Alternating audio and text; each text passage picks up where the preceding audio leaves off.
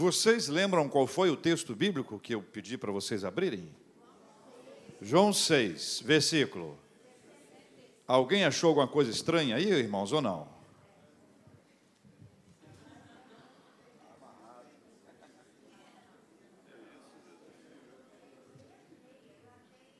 Ah, pastor, eu não ligo para isso. Aí vai comprar um apartamento, apartamento é lá na avenida não sei o quê, de um lado tem 665. Ah, não vou não, que isso dá azar. Uma igreja vai ser plantada numa avenida bonita, arborizada, acharam um ponto sensacional. Ali nascerá a próxima igreja presbiteriana, avenida não sei o quê, número 666 liderança reúne e diz: Meus irmãos, vamos orar né, por outro espaço, outro lugar. Quantas vezes os números governam as nossas vidas? Qual é o impacto dele para nós? Evangelho de João, capítulo 6, versículo 66, para usar uma linguagem para atualizar, João 666. Durante muitos anos, as pessoas queriam saber qual a origem e quais as razões desses nomes. E algumas pessoas quiseram, inclusive, identificar quem era a besta do Apocalipse, já que se associa 666 à besta do Apocalipse. Alguns juntaram isso com o número do mês e disseram: a besta nasceu em junho. Quem nasceu em junho aqui? Só levantar a mão. Comigo, tá? Eu, inclusive. Certo? Aí, só, isso aí, marca aí, marca aí. Agora, se nasceu em 1966, alguém nasceu aí em junho de 66? Olha aí, nós dois. Já dividimos aqui a, a, a, o rótulo. A gente precisa entender o que, o que a Bíblia diz. Quem fica atrelado ao número acaba perdendo o significado. O que está por trás disso os sinais que estão diante de nós o tempo inteiro. Nós vivemos um tempo com características muito marcantes, muito fortes, muito emblemáticas. E o nosso olhar não deve estar para aquilo que aparentemente é a verdade, mas para a verdade, para a essência, aquilo que está por trás daquilo que está sendo feito. Evangelho de João, capítulo 6, versículo 66. Quero que você leia comigo a palavra de Deus que diz assim: À vista disso,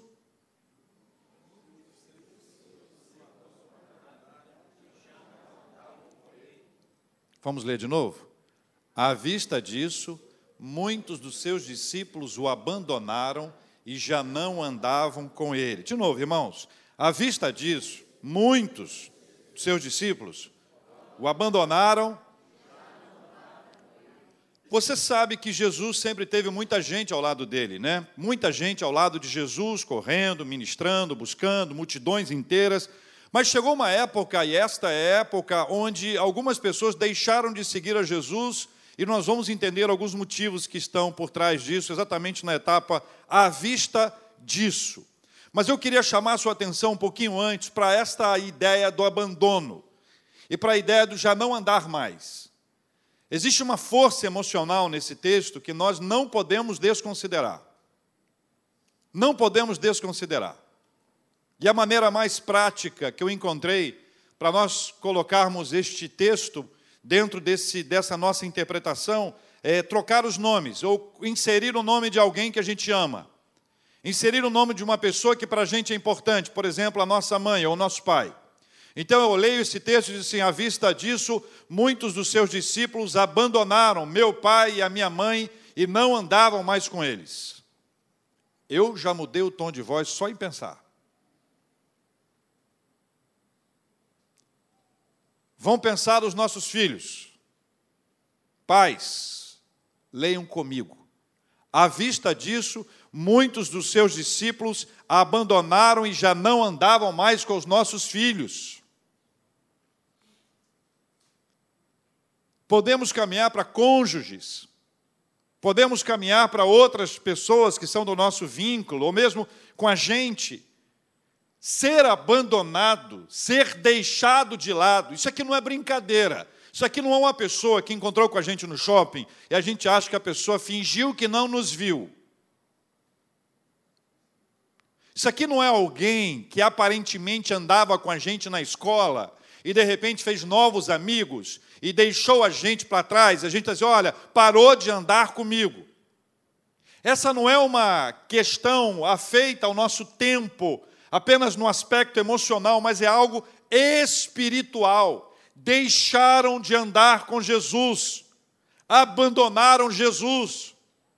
As pessoas podem nos abandonar, e podem deixar de andar com a gente, e elas podem estar erradas na decisão delas, mas nós não somos perfeitos.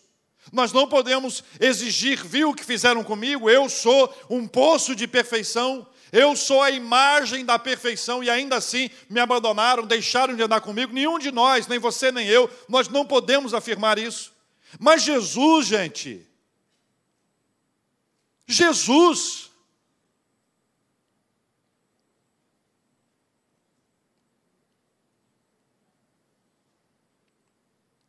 No contexto dessa afirmação bíblica e dessa reflexão, eu preciso fazer a você um pedido e uma pergunta. Alguém que deseja abandonar e deixar de andar com Jesus? Essa pergunta precisa ser feita e precisa ser respondida. Para quem nos acompanha pela internet, há alguém que deseja abandonar e não mais andar com Jesus?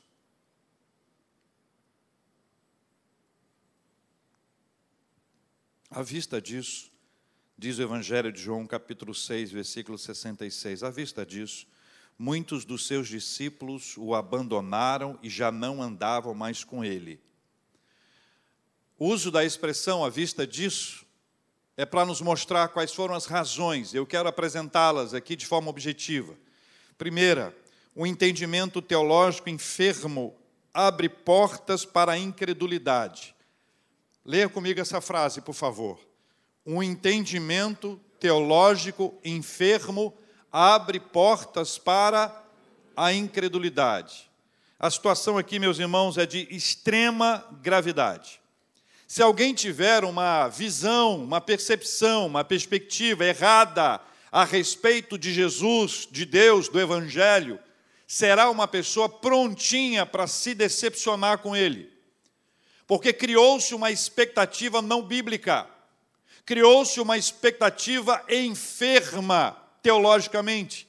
Quando há essa perspectiva, nós vamos ter alguns problemas graves. Eu vou dar duas frases que é provável que você já tenha ouvido ou até dito. Se Deus me amasse, eu não passaria por essa aflição.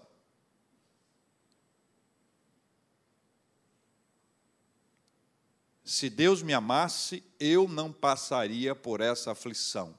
Está se associando o amor de Deus por mim na ausência de aflição, enquanto Jesus disse o quê? No mundo tereis então, quando alguém passa e traz isso para si e se decepciona com Deus, com Jesus, com o Espírito Santo, com a igreja, com a gente, está tendo um entendimento equivocado das Escrituras.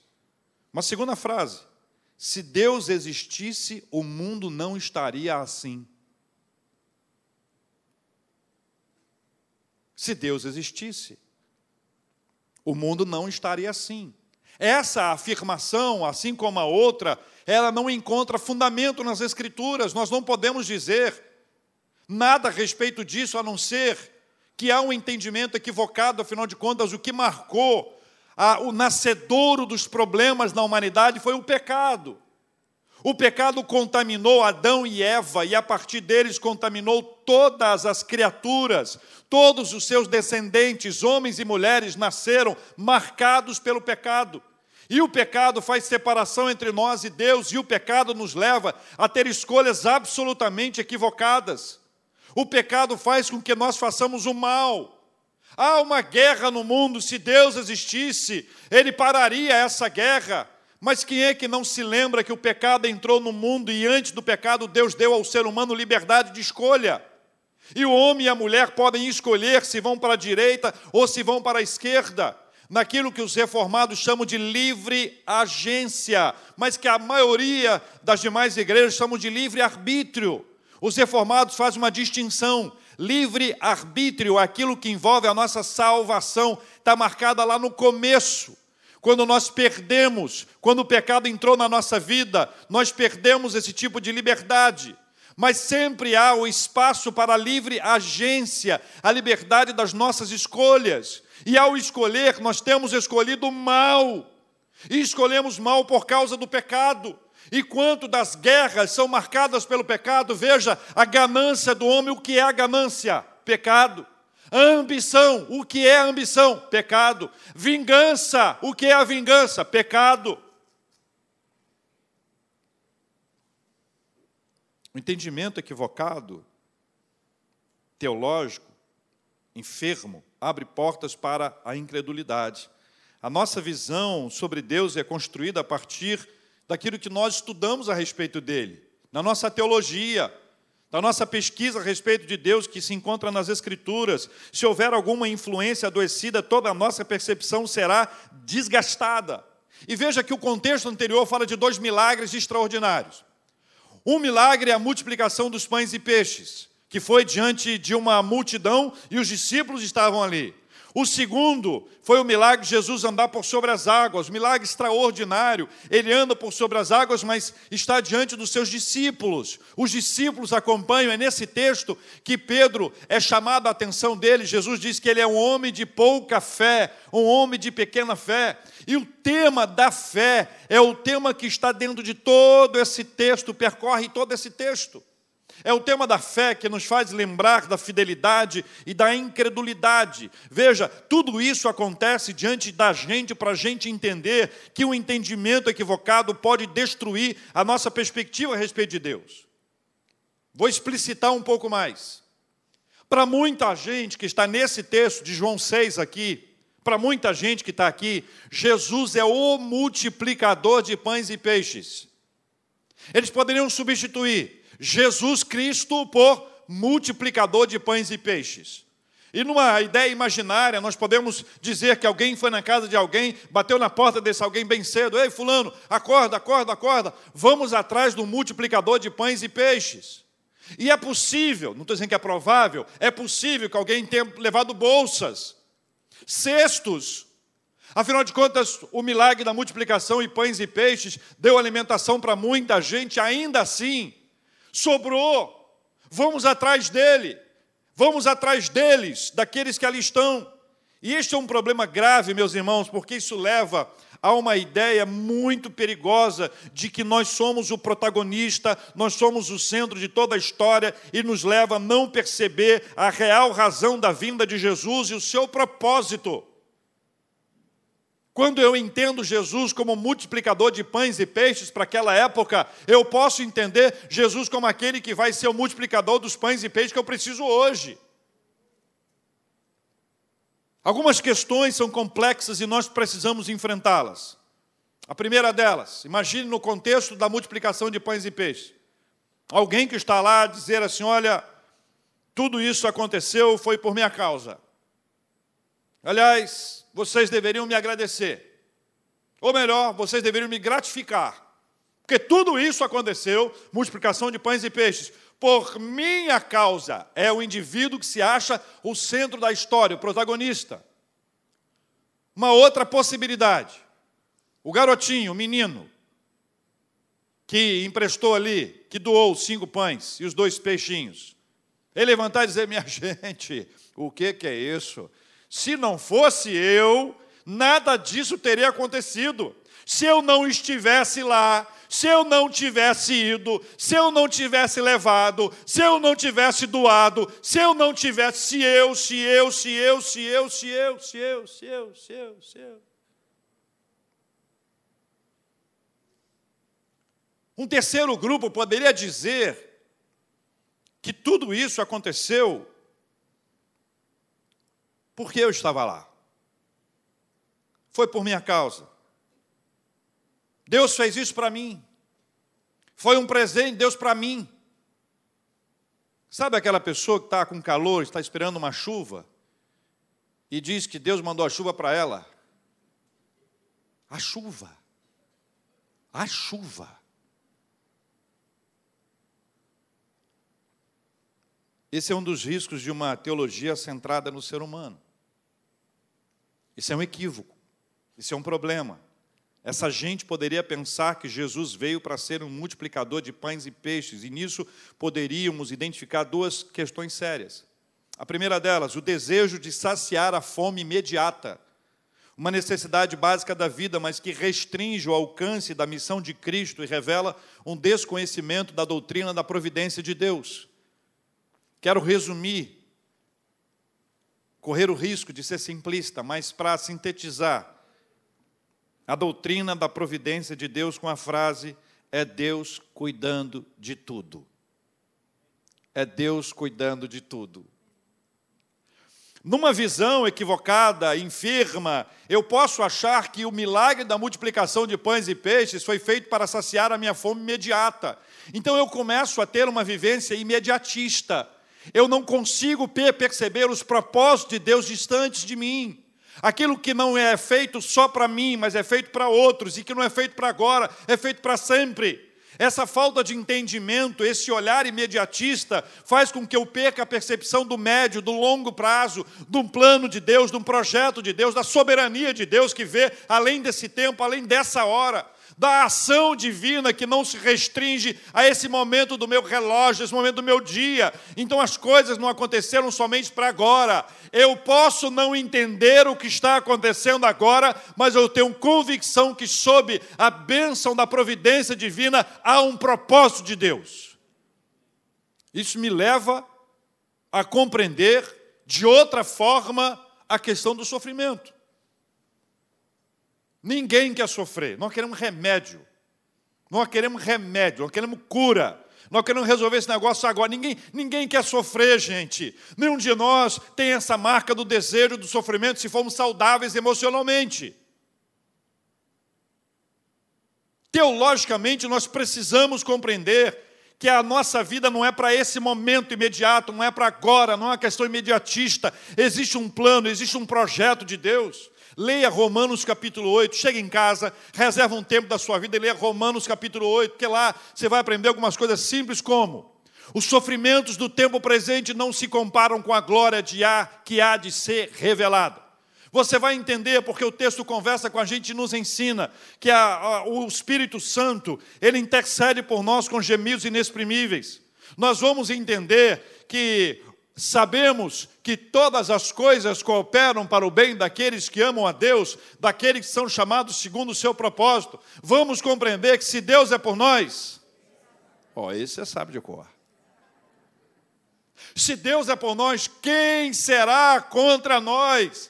Nós vamos entender que nada pode nos separar do amor de Deus. E aí o apóstolo Paulo descreve várias batalhas, várias lutas que não nos arrancam das mãos do Senhor. Então, o problema de hoje, o sofrimento do agora, a batalha que nós estamos enfrentando, não é porque Deus quer que você sofra, nós estamos aprendendo, estamos crescendo, estamos avançando. Há um propósito de Deus para isso. Eu e você podemos não entender, mas nós sabemos que todas as coisas cooperam para o bem daqueles que que amam a Deus, não é uma questão imediata, estamos sob a bênção da providência de Deus, é Deus cuidando de tudo.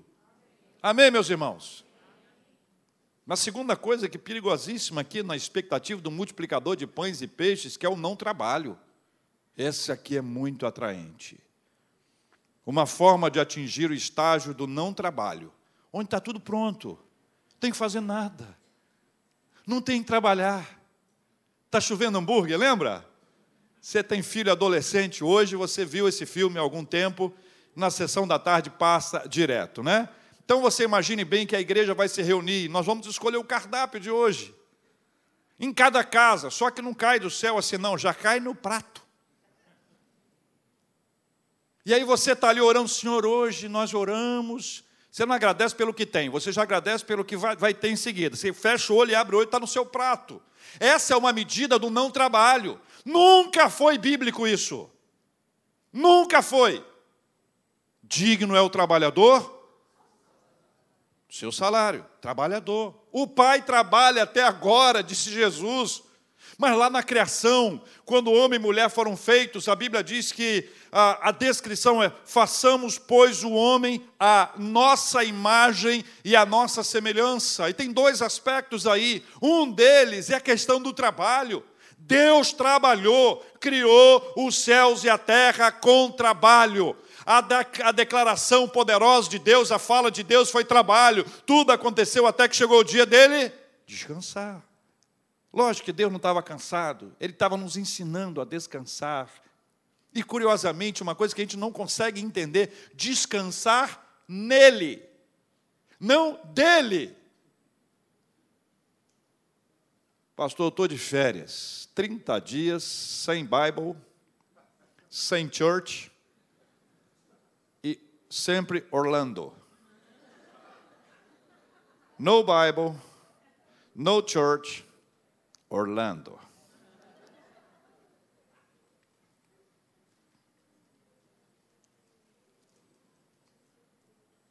Existe um princípio teológico muito importante, é o chamado mandato cultural, que deu para a gente responsabilidade, governar, administrar a terra. Alguns teólogos chamam que dizem que nós somos vice-gerentes. Olha que chique. Você chegou na igreja sem saber quem você é. Você vai para casa lembrando que você é o quê? Vice-gerente. E quando alguém perguntar quem é o gerente, assim. Mas se te perguntarem qual a sua área de trabalho, você se prepara. Se você mora num andar alto, você faz assim, é essa área toda. O planeta inteiro está sob nossa responsabilidade. É por isso que quando nós saímos de casa para trabalhar, e você é um advogado, é um dentista, é um piloto, você é um engenheiro, você é uma empresária, você é uma estilista, você trabalha com moda, seja a área que você sai embalado pela graça de Deus, porque você é vice-gerente, você vai exercer o seu trabalho, você tem uma responsabilidade debaixo desse mandato cultural. Ou seja, irmãos, nós temos que lutar contra uma visão utilitarista de Deus. Eu não posso dizer que a humanidade está errada quando ela olha Deus com uma visão utilitarista, quando na verdade é a maneira como eu olho Deus. A gente cantou agora há pouco essa música Deus é Deus. Me lembra o coro aqui que eu já esqueci. Se Deus quiser, ele não, não, se Deus fizer. Se, é que eu vocês eu, eu invento letras, irmãos. Não é uma questão de esquecimento, é uma questão de criatividade. Cada um olha o seu problema do seu jeito. O problema é meu, olha do meu jeito. Mas se Deus fizer, Ele é Deus. Se Deus não fizer, Ele é Deus. Se a porta abrir, Ele é Deus. Se fechar, continua sendo. Eu já ia falar se não abrir. É, ficou melhor se não fechar, né, Tiago? Ficou bem melhor. Aí você disse amém, né? Amém? Ah, gente. Vou nem pedir amém outra vez aqui, que nem é muito certo ficar pedindo amém, entendeu? É mania de pastor. Esse rapaz eu contei para a banda. Esse rapaz, o cantor dessa música. A mãe dele foi assassinada na igreja. Imagine qual foi a primeira vez que ele cantou essa música após Gente, quem tem visão utilitarista de Deus vai se decepcionar com Ele. Não vai aguentar o tranco. Deus me abandonou, por isso eu vou abandoná-lo. Segundo motivo, a falta de fé nos impede de receber, de avançar e de crescer. Leia comigo. A falta de fé nos impede de receber de avançar e de crescer. O que aconteceu aqui? Que com a falta de fé, nós fomos parados, a nossa caminhada cristã foi, foi interrompida. Lembra aquela maratona que apareceu um camarada, segurou lá um, um rapaz, um atleta nosso do Brasil, medalhista extraordinário, e impediu que ele corresse. Imagine que a falta de fé, né? inclusive ele era um religioso, né? a falta de fé. Imagine a falta de fé, é isso, a falta de fé nos impede a falta de fé nos impede de receber, de avançar e de crescer. Versículo 50, 25, Jesus diz para eles dizem para Jesus, mestre, quando chegastes aqui, eles parecem correr para estar com Jesus, mas eles só querem um multiplicador de pães e peixes. Eles não sabiam que Jesus sabia. A resposta de Cristo para eles é muito clara e vai sendo construído um diálogo em cima disso. Jesus diz no versículo 26, leia aí comigo.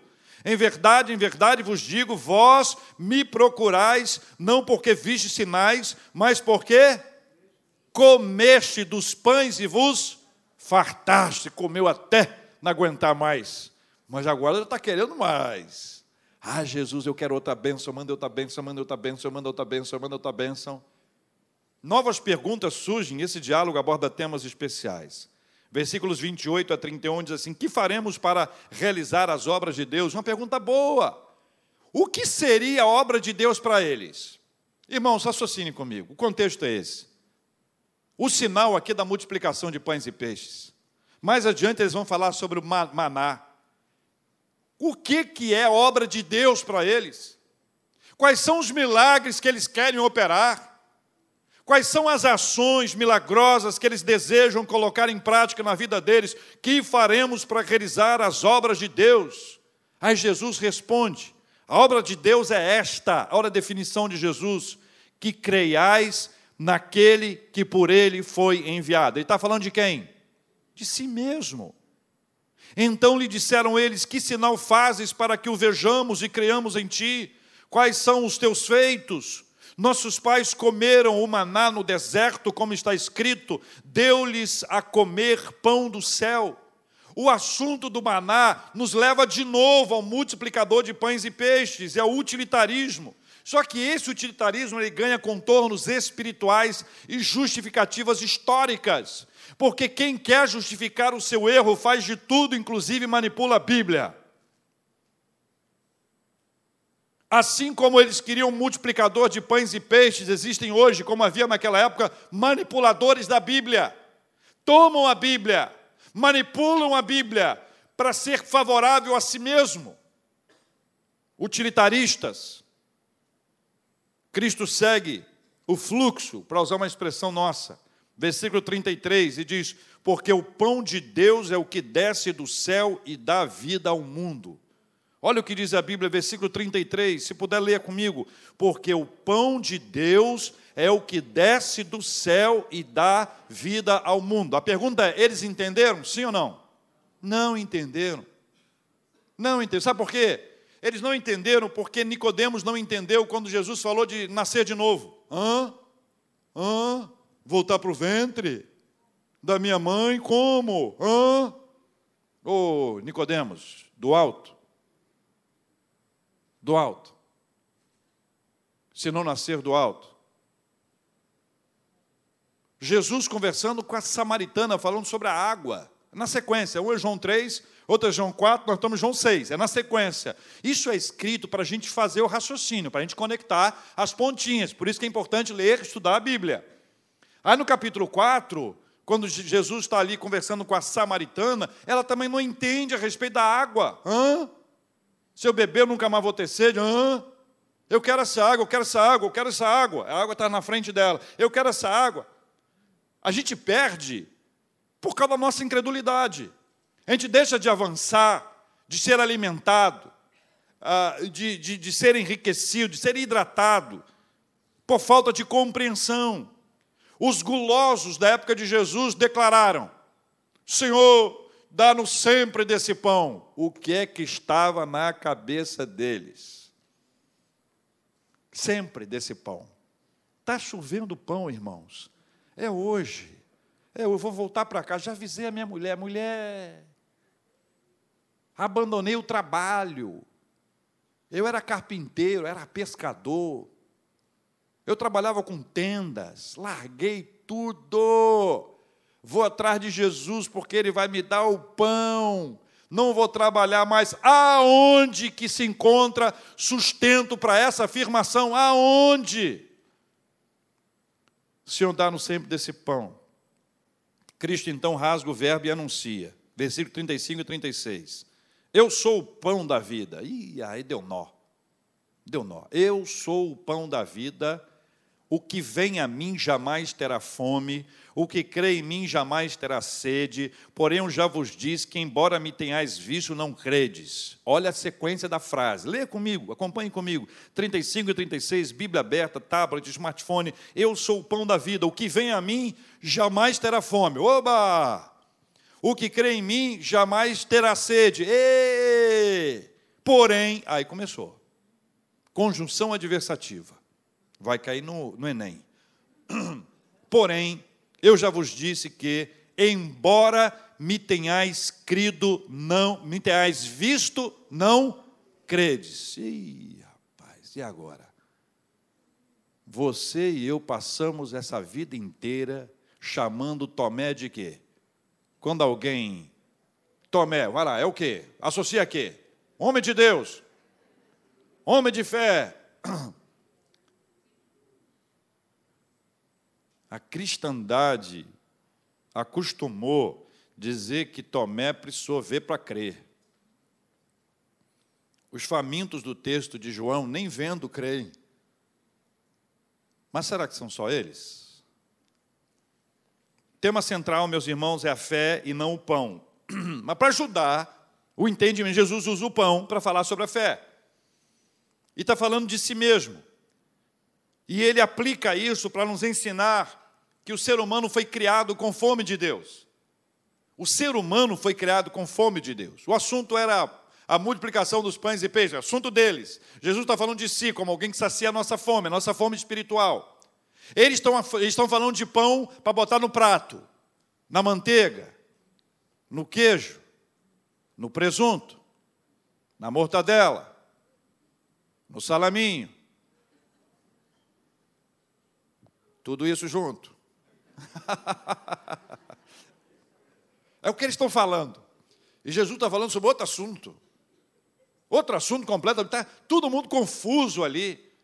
E Jesus está falando de si mesmo, ele está falando dele, do pão vivo que desceu do céu. Ele está dizendo: olha, assim como você tem fome do pão, você tem fome de mim, você não sabe. Você tem fome de Deus, só eu posso saciar a sua fome de Deus. Você está passando necessidade, só eu tenho essa resposta. Você está passando por luta, mas só eu posso gerar paz no seu coração. Eu estou falando para você de algo que você precisa, de verdade, não de algo que você quer agora, não é algo que você deseja, não é algo que você tem vontade, da vontade passa. Mas eu estou falando de algo profundo que só vai resolver o seu problema se for por meio de mim, disse Jesus. Durante a nossa existência, nós vamos buscar um relacionamento com o nosso Criador e nada consegue satisfazer a nossa carência. Veja o que diz o versículo 37. Todo aquele que o Pai me dá, esse virá a mim, e o que vem a mim, de modo nenhum, o lançarei fora. Duas afirmações sobre esse texto, sobre esse versículo. O Pai nos vê e nos conduz ao seu Filho Jesus. As formas são variadas. Se conversarmos aqui entre nós, como você chegou a Jesus, Alguns vão dizer: olha, foi por meio da minha mãe. Mãinha me criou e me trouxe até aqui. Foi por meio de um amigo, uma pessoa amada, preciosa, que foi usada por Deus para me apresentar Jesus. Foi por meio, no momento de luta que eu estava atravessando, e o Senhor Jesus ministrou a minha vida por meio de um colega, de um colega de trabalho. De um...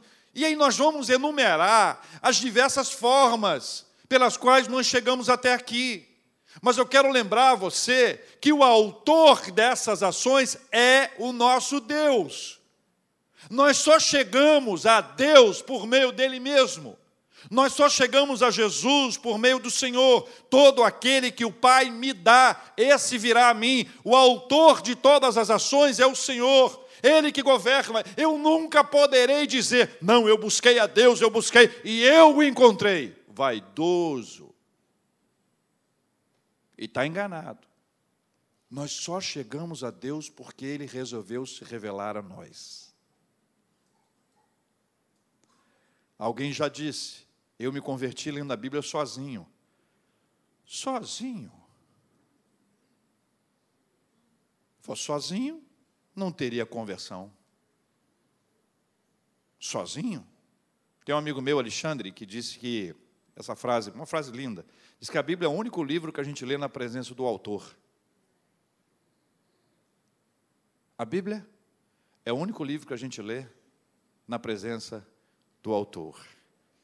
Versículos 41 e 42, os judeus começam a murmurar, e aí é uma encrenca, porque eles murmuram que eles não entendem. Normalmente, quem não entende, murmura, reclama, não compreende, mais ou menos como o povo de Israel, ou o povo da época de Jesus, ou o povo dos anos 2022 esse povo murmura muito, reclama, porque não entende. E o que está por trás dessa murmuração, versículos 41, versículos 42, fazem com que eles olhem para Jesus não com uma perspectiva ministerial, missionária, messiânica, sacerdotal, mas humana. Mas isso aí não é o filho de José? Filho de Maria? Isso não é aquele menino que a gente. Gente, ele já fez móvel lá para casa. Ele é filho do carpinteiro, eu lembro dele lá. Diminui, humaniza. Deixamos de receber e de avançar e de crescer por causa da nossa incredulidade. Aí Jesus não para aqui. Os judeus ficam desorientados e passaram a discutir entre eles. Cristo falava de si mesmo, falava da sua entrega, da sua morte, da sua ressurreição, como pão que alimenta, que sacia a nossa fome espiritual. Quem de Cristo se alimenta nunca mais terá fome. É isso que Jesus está, está dizendo. Mas a ausência da fé impediu que eles entendessem, porque havia um entendimento teológico equivocado. Existia uma perspectiva utilitarista, imediatista.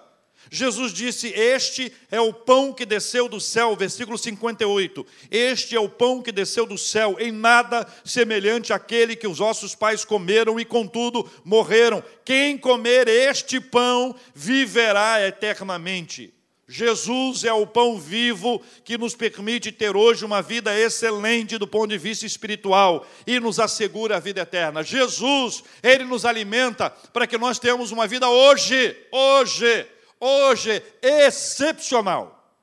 Não confunda com negócio de dinheiro. Deram uma distorcida nisso durante alguns anos. A associação de prosperidade financeira com bênção espiritual. Como se quem passasse necessidade fosse abandonado por Deus. É isso que atrapalha quando a teologia é errada. Da mesma forma, está com saúde, está doente, como se Deus estivesse num ponto e não estivesse no outro. Estou tendo êxito, meu relacionamento com a esposa, com o marido está excelente. Estou com um problema. A gente tem a ideia dos, dos extremos, como se Deus tivesse nos abandonado como se ele tivesse nos deixado de lado. Não é verdade. Quem Jesus, quem de Jesus se alimenta, recebe a bênção de hoje e recebe a bênção da eternidade, mas nunca numa perspectiva imediatista, simplória, simplista, vazia. Para terminar, as portas da fé estão abertas. As portas da fé estão abertas. Pega o versículo 64 aí agora. Pode ler em silêncio. Para quem não está podendo ler em silêncio, eu vou ler em voz alta. Contudo, há descrentes entre vós. Sabe quando tem um grupo de pessoas e elas podem usar um tom de voz normal, mas elas começam a falar um pouquinho mais baixo? Por que, que elas estão falando baixo? Porque não pode ouvir. Às vezes o assunto já está vindo, não pode ouvir. Tem gente que faz isso. Não crente, crente não faz isso, isso é maldade. Crente não faz isso, isso é maldade. Isso é uma violência contra a pessoa ausente. Eu vou ler esse texto com muita dor no meu coração. Há descrentes entre nós. Leia. Lê o texto bíblico aí. Pode ler. Versículo 64. O que é que diz? Contudo, há descrentes entre vós. Olha para o lado aí. Olha para trás. Olha para frente. Conseguiu identificar quem são? Hum? Vocês gostam da zoeira, né? Eu leio esse texto com muita dor, porque numa versão atualizada, há descrentes entre nós. A gente que está entre nós que ainda não, não entendeu. Está estudando a Bíblia errada. Se é, se é, se é que está. Jesus diz a descrentes entre vós, na comunidade dos discípulos. Versículo 65: Por causa disto é que vos tenho dito Ninguém poderá vir a mim se pelo Pai não lhe for concedido. Termina ele dizendo, texto bíblico, à vista disso, né, João faz a sua avaliação e diz: Muitos dos seus discípulos o abandonaram e já não andavam mais com ele. Imagine bem você ter o privilégio de andar com Jesus. Jesus está passando aqui na Barra, vai passar aqui na Avenida das Américas 10.300 amanhã às 10h30. E aí você diz: Ah, não vou não, estou cansado. Vou não, estou com preguiça. Eu fico imaginando os dias de Jesus, as pessoas podendo andar com Ele e deixando de andar com Ele, sabe? Você entende isso? Jesus passando ali, indo para um lugar, para o outro, tanque de Betesda, Jesus andando pela Galileia, no mar da Galileia, atravessando o, o, o mar da Galileia ali naquele barco, as pessoas podendo encontrar com ele em Cafarnaum ou em Gadara, as pessoas podendo encontrar com ele em Caná, as pessoas podendo encontrar com ele em Jerusalém, em todas as áreas ali de Jerusalém, encontrar com ele no Monte das Oliveiras, encontrar com ele, andar com ele, ir perto dele, vê-lo em ação, como aquela mulher hemorrágica que saiu de casa, dizendo: se eu apenas tocar as vestes, eu serei curada.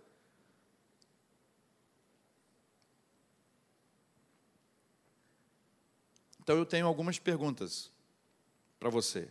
São quatro, na verdade. A primeira delas é: alguém mais quer sair? Alguém mais quer abandonar Jesus? Alguém mais quer deixar de andar com Ele? A segunda, alguém mais deseja, deseja de fato largá-lo de vez e não deixar de andar agora? Largar de vez. A terceira é alguém que deixou de andar, sente o chamado de Deus para voltar a andar com Ele. E o quarto, alguém deseja reafirmar a sua disposição de caminhar com Jesus? O cenário é esse. Naquela época, alguns abandonaram Jesus e foram embora.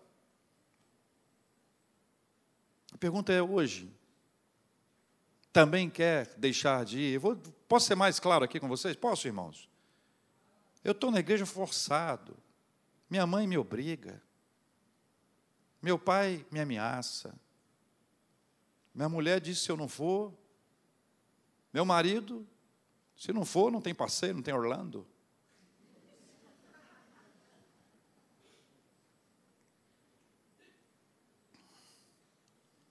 Alguns de nós podemos estar aqui só para receber uma bênção. Olha, estou passando um aperto violentíssimo, estou indo buscar uma bênção ali, porque, olha, pelo amor de Deus, já passou em 337 igrejas, em cada igreja procurando um tipo de bênção. Pode acontecer. Pode acontecer que alguém tenha dito: Olha, sabe de uma coisa, cara, eu estou cansado, eu estou passando por uma luta muito grande, Deus, Deus me abandonou. Foi ele que me abandonou. Então, já que ele me abandonou, já que ele não me escuta, já que ele não me atende, já que ele não responde, já que ele, eu estou passando por isso aqui, eu vou me embora. Esse tipo de mentalidade nos impede. Gente assim decepcionada com Deus por esses motivos. Por isso Deus trouxe para a gente essa série, para a gente avaliar um pouco isso.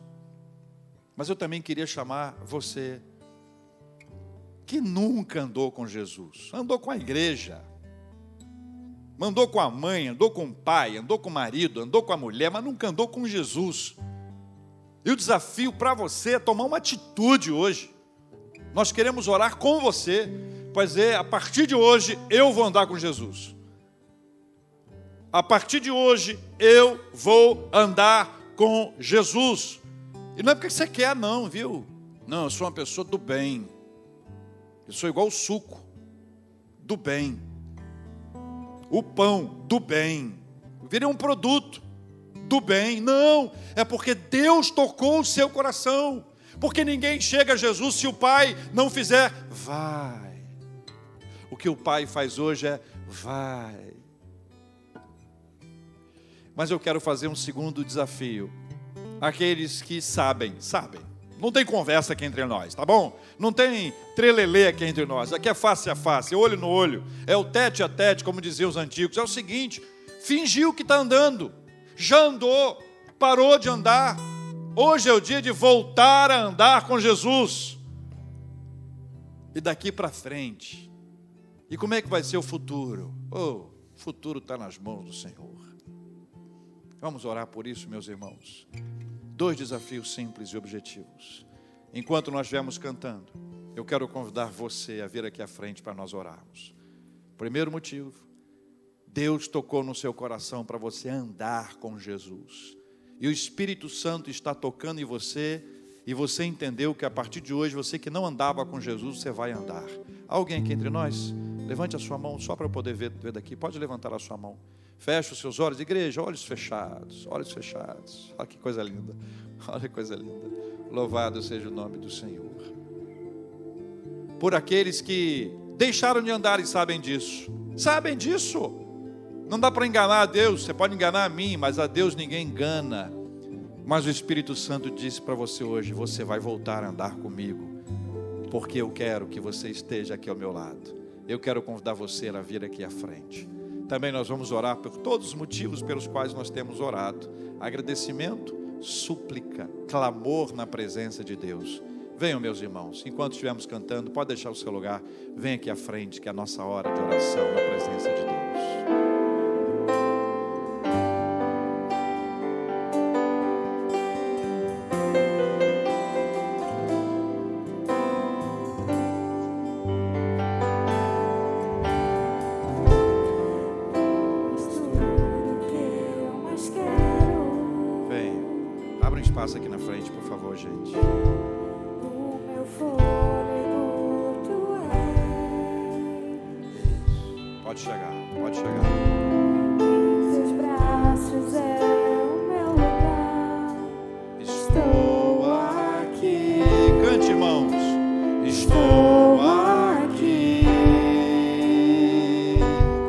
tua presença.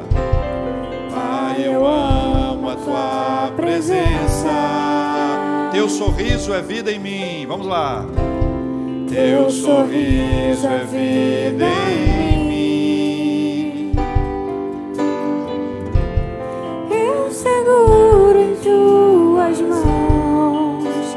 Confio em ti. Solta a sua voz. Confio em ti. Quero ir mais fundo.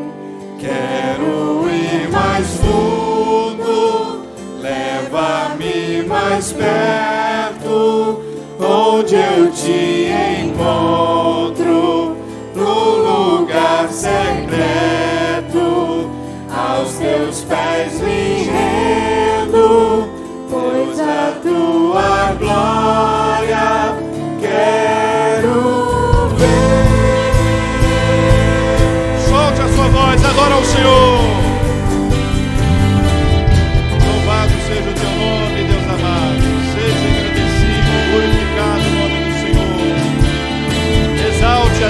Reconheça o poder dele na sua vida. Valorize a glória de Deus sobre você. Pai, eu amo a sua presença. Declare, declare, declare. Teu sorriso é vida em mim. Eu seguro em tuas mãos, confio em ti. Eu seguro em tuas mãos. Confio, confio em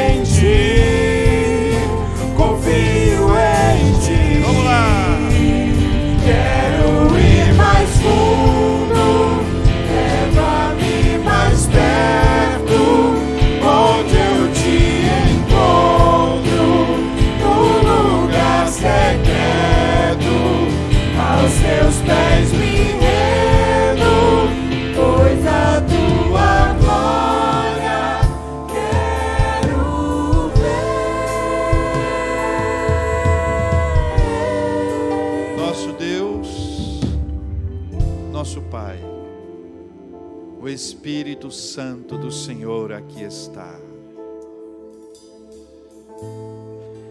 É o Espírito Santo que nos convence do pecado, da justiça e do juízo.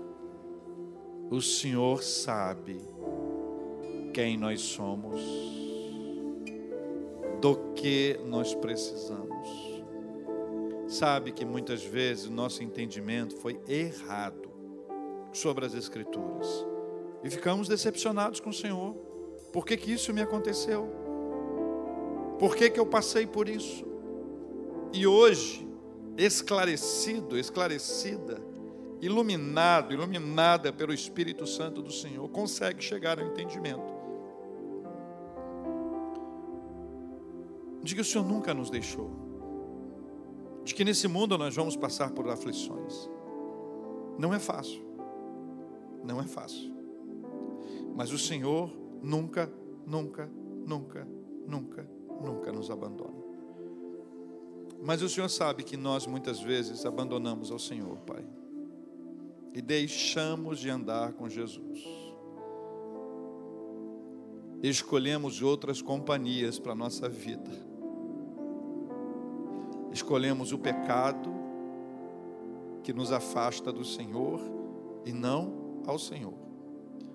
Viramos as costas para o Senhor e abraçamos outras crenças crenças que nos impediram de avançar, crenças baseadas na incredulidade, por mais paradoxal que isso possa parecer. Colocamos a nossa fé em outro lugar, até no lugar de não acreditar. O Senhor é um Deus tão poderoso, tão maravilhoso, tão cheio de graça, que resolve nos abraçar e dizer: Filho, filha, vem para cá, vamos caminhar juntos.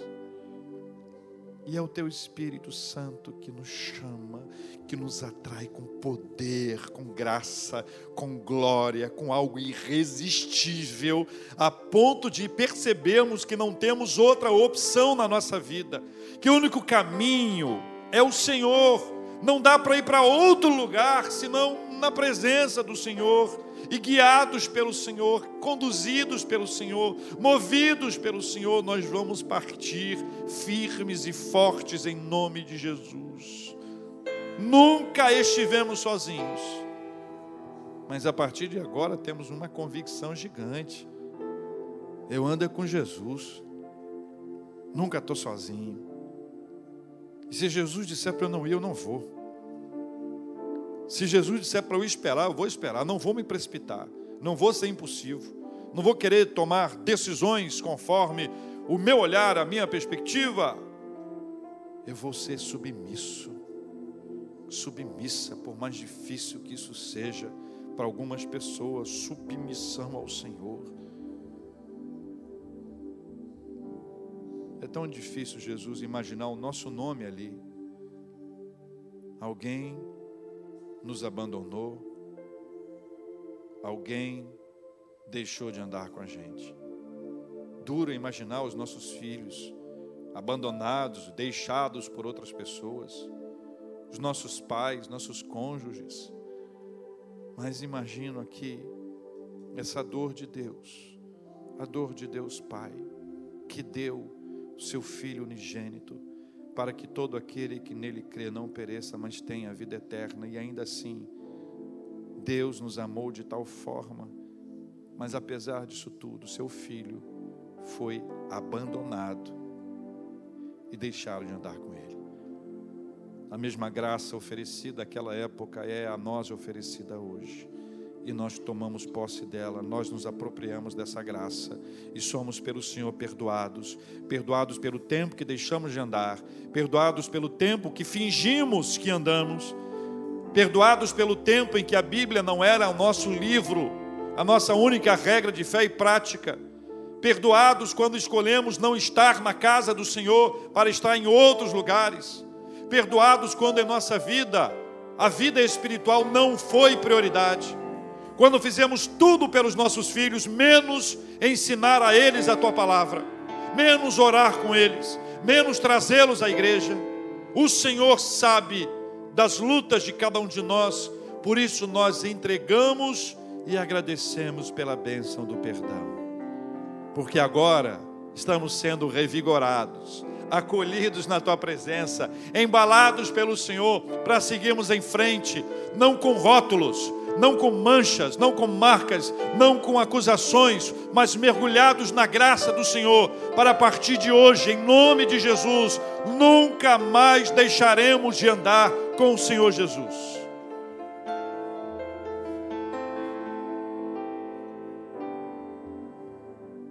Obrigado, Pai, pelas bênçãos recebidas.